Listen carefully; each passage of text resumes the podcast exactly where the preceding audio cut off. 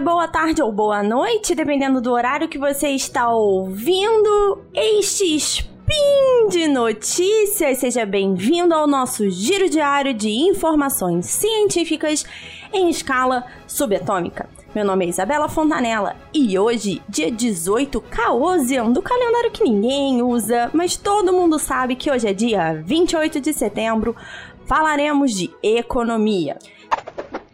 Speed Notícias.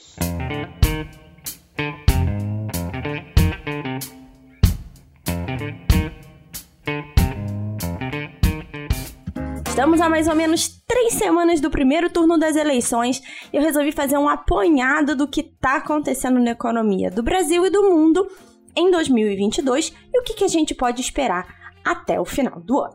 Começando, gente, falar especificamente aqui do Brasil e, obviamente, das eleições e dos candidatos. Então, eu falei sobre o patrimônio dos candidatos no meu último spin no mês passado, mas agora falando efetivamente do impacto que eles vão ter na economia, parece que o mercado financeiro não tá nem aí pro fato que 2022 é ano de eleição presidencial.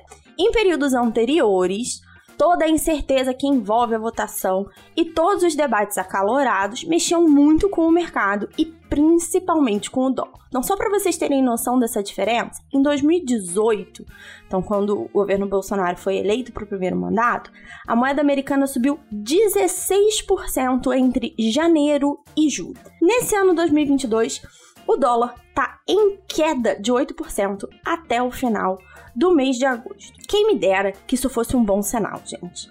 Então, poderia ser, né, que nossa, a gente está evoluído, né? Que maravilha, que delícia. Não. Na verdade é que o mercado não está ligando muito para quem vai ganhar, porque está subentendido que vai ser ruim do mesmo jeito.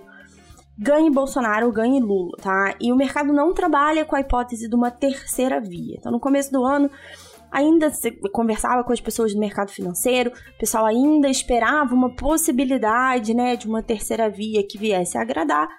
Ela até existe na forma da candidatura da, da Simone Tebet, mas ela não ganhou força, né? E se você pensar no Ciro, que está em terceiro lugar das eleições, ele não é considerado uma terceira via no sentido de é, propor políticas bastante diferentes ou mais moderadas do que a gente vê entre Bolsonaro e Lula tá? Em janeiro, no ano passado, ainda existia uma preferência do mercado como um todo por uma reeleição do presidente Bolsonaro, pensando, acho que em dois fatores principais. Primeiro, no que representaria ali um novo governo Bolsonaro com as, é, uma renovação das promessas de reforma e manutenção do que foi, né, as promessas de 2018 com o Guedes, e também porque entendia-se no mercado financeiro que um novo governo Lula talvez fosse uma continuidade dos governos da política econômica dos governos Dilma, que foi muito ruim pensando principalmente em inflação e crescimento do país.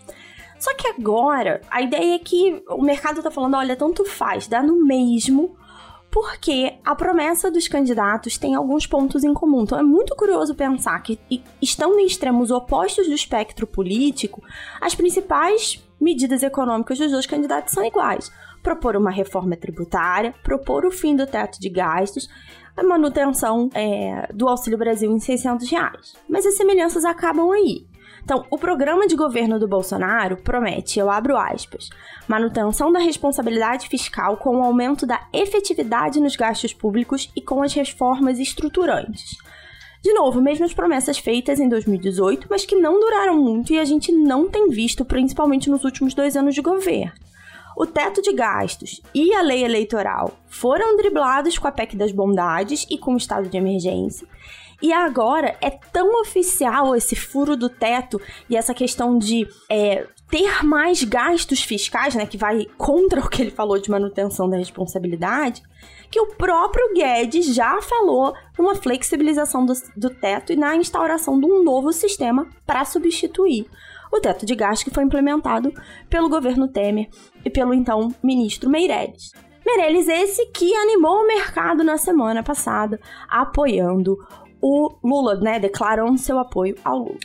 Voltando aí na questão do Bolsonaro, o atual ministro da Economia aposta na reforma tributária que ele já tinha prometido lá em 2018, com uma taxação de dividendos para manter os custos do Auxílio Brasil nos níveis de 600 reais. Então já vale lembrar aqui, para quem não acompanhou, o Auxílio Brasil já foi aumentado, né? Ele foi renomeado do Bolsa Família para Auxílio Brasil, já tinha subido para 400 reais e essa outra subida para 600 foi parte da PEC das Bondades, que é sim um pacote eleitoreiro do Bolsonaro para tentar reaver uma parte dos votos que ele perdeu. Tá? Além disso, uma outra proposta é corrigir a tabela do imposto de renda, que faz com que o, o governo federal tenha um pouco de perda tributária aí, tá? Até agora, as reformas que foram prometidas há quatro anos atrás e que fizeram o mercado se apaixonar por esse combo Bolsonaro-Guedes foram freadas pelo próprio presidente. Reza a lenda que existe uma reforma administra administrativa pronta desde 2019 e que o próprio presidente se recusou a enviar para o Congresso. Olhando outro candidato lá, o plano de governo do Lula com o Alckmin, ele volta às raízes do segundo governo Lula, lá em 2006, com a ideia de uma economia voltada mais para a inclusão social, ganho real do salário mínimo e uso da estrutura governamental e dos bancos estatais para estimular a economia. Então, abre aspas.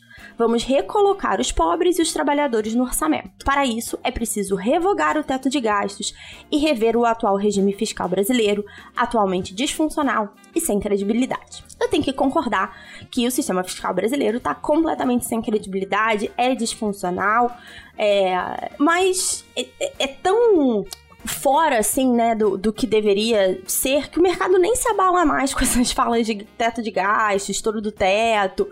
Porque a questão fiscal não é só quando a gente paga de imposto, gente. É o, como o governo usa esses impostos para estimular o país. O problema é que essa proposta, né, esse método que ele propõe para consertar o problema, é muito complicado e pode, na verdade, afundar ainda mais ou agravar ainda mais a situação que a gente está vendo a nível federal. Então, o modelo proposto pelo Partido dos Trabalhadores é aumentar os gastos do governo federal ao mesmo tempo que reduz os impostos, o que vai explodir a dívida pública e vai pressionar ainda mais a inflação. Mesmo que num curto prazo possa haver algum tipo é, de, de, mais tranquilidade, né, uma, uma contenção dos preços, no longo prazo isso vai cobrar um preço.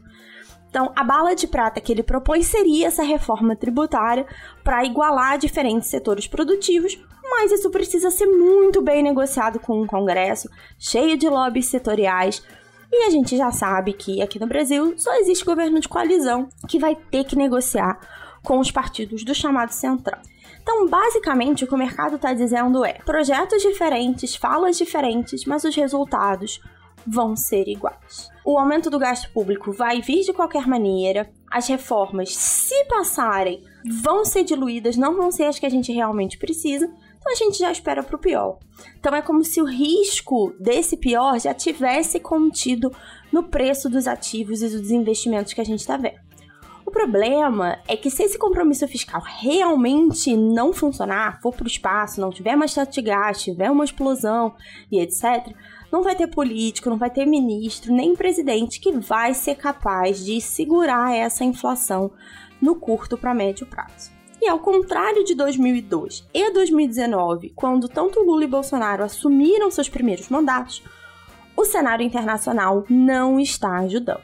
Isso porque a inflação está subindo cada vez mais rápido nos Estados Unidos e na Europa, e os bancos centrais mais poderosos do mundo estão sinalizando cada vez mais claramente aumentos de juros. Eu tô gravando esse spin no dia que aconteceu a super quarta, então tanto o Banco Central americano, né, o Fed, quanto o Banco Central brasileiro tiveram reuniões sobre taxa de juros.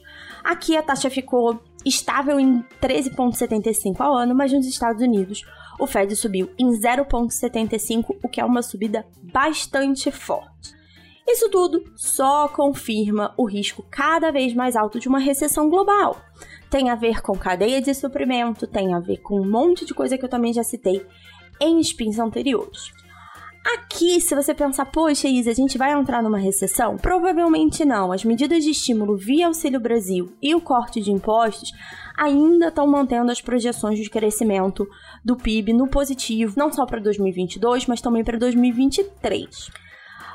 O que, que é curioso disso tudo para mim, o principal motivo que eu quis trazer isso aqui para vocês, é que pensando em mercado financeiro, pensando em investimento, né, com que é, que é com que eu trabalho todos os dias, apesar de todas essas incertezas, todo esse lado negativo, aqui no Brasil o mercado parece meio alheio a tudo que tá acontecendo. Então, a bolsa subiu, mesmo nas últimas semanas a bolsa tem flutuado, mas continuou subindo mesmo com uma declaração do presidente do Banco Central brasileiro, Campos Neto, que disse que o juro não vai começar a cair em 2023. Então tinha essa crença que o juro ia começar a cair aqui, mesmo que lá fora ainda estivesse subindo, porque aqui a gente subiu o juro mais rápido.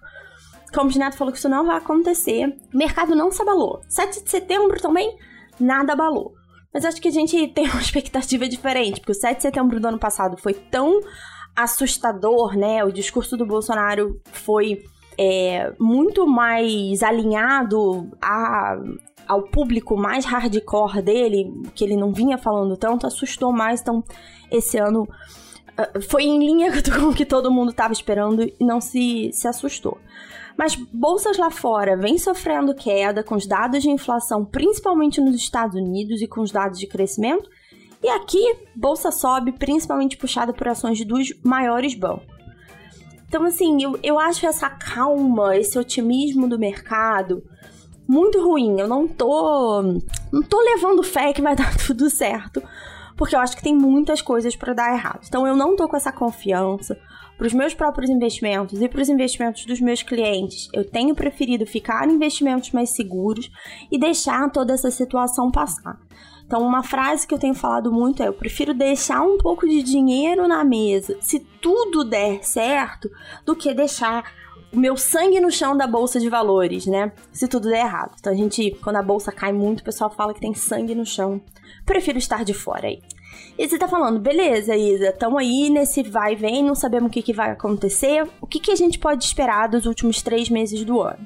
Aqui no Brasil, existe um pouco de ponto de interrogação do que, que vai acontecer no pós-eleições. Se o Lula vencer, não sabe, não sabe-se exatamente como o Bolsonaro vai reagir a uma possível é, perda de mandato, né? Ele tem falado com, com dignatários e diplomatas e representantes de outros países que ele vai sim entregar o cargo, mas internamente ele já não fala tanto isso. É, Lula não deu declarações sobre o ministro da Economia, só falou que provavelmente vai ser um político, não um economista, o que não deixa o mercado muito feliz. E é o que a gente falou, né? As perspectivas são negativas, então precisamos esperar aí, talvez no primeiro ou no segundo turno, para saber o que vai acontecer. Pensando no mundo, né, no restante do mundo, a inflação nos Estados Unidos deve continuar resistente.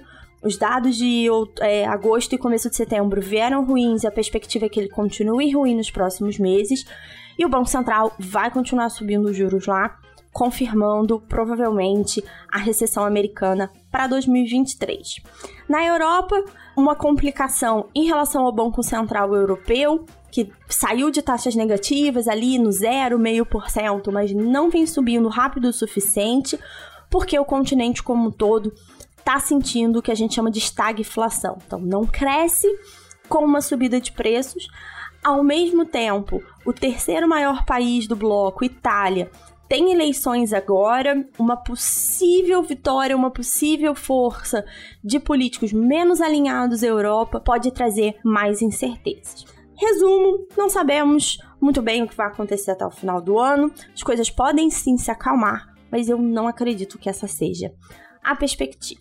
E por hoje é só. Eu deixo para vocês no post lá no portal Deviante as propostas dos dois principais candidatos que eu citei aqui, tanto Lula quanto Bolsonaro, ok? É importante lembrar que esse podcast e todos os outros podcasts da família Deviante só são possíveis de acontecer por conta da contribuição dos nossos padrinhos e madrinhas. Para se tornar um deles, basta contribuir com o patronato do SciCast no Patreon, Padrim ou PicPay. Se cuidem, um beijo e até amanhã!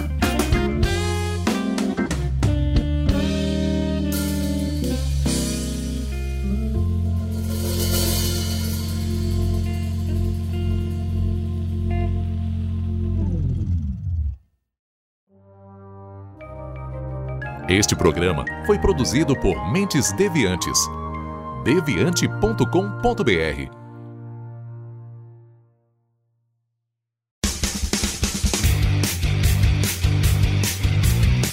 Cortes, edição de podcast.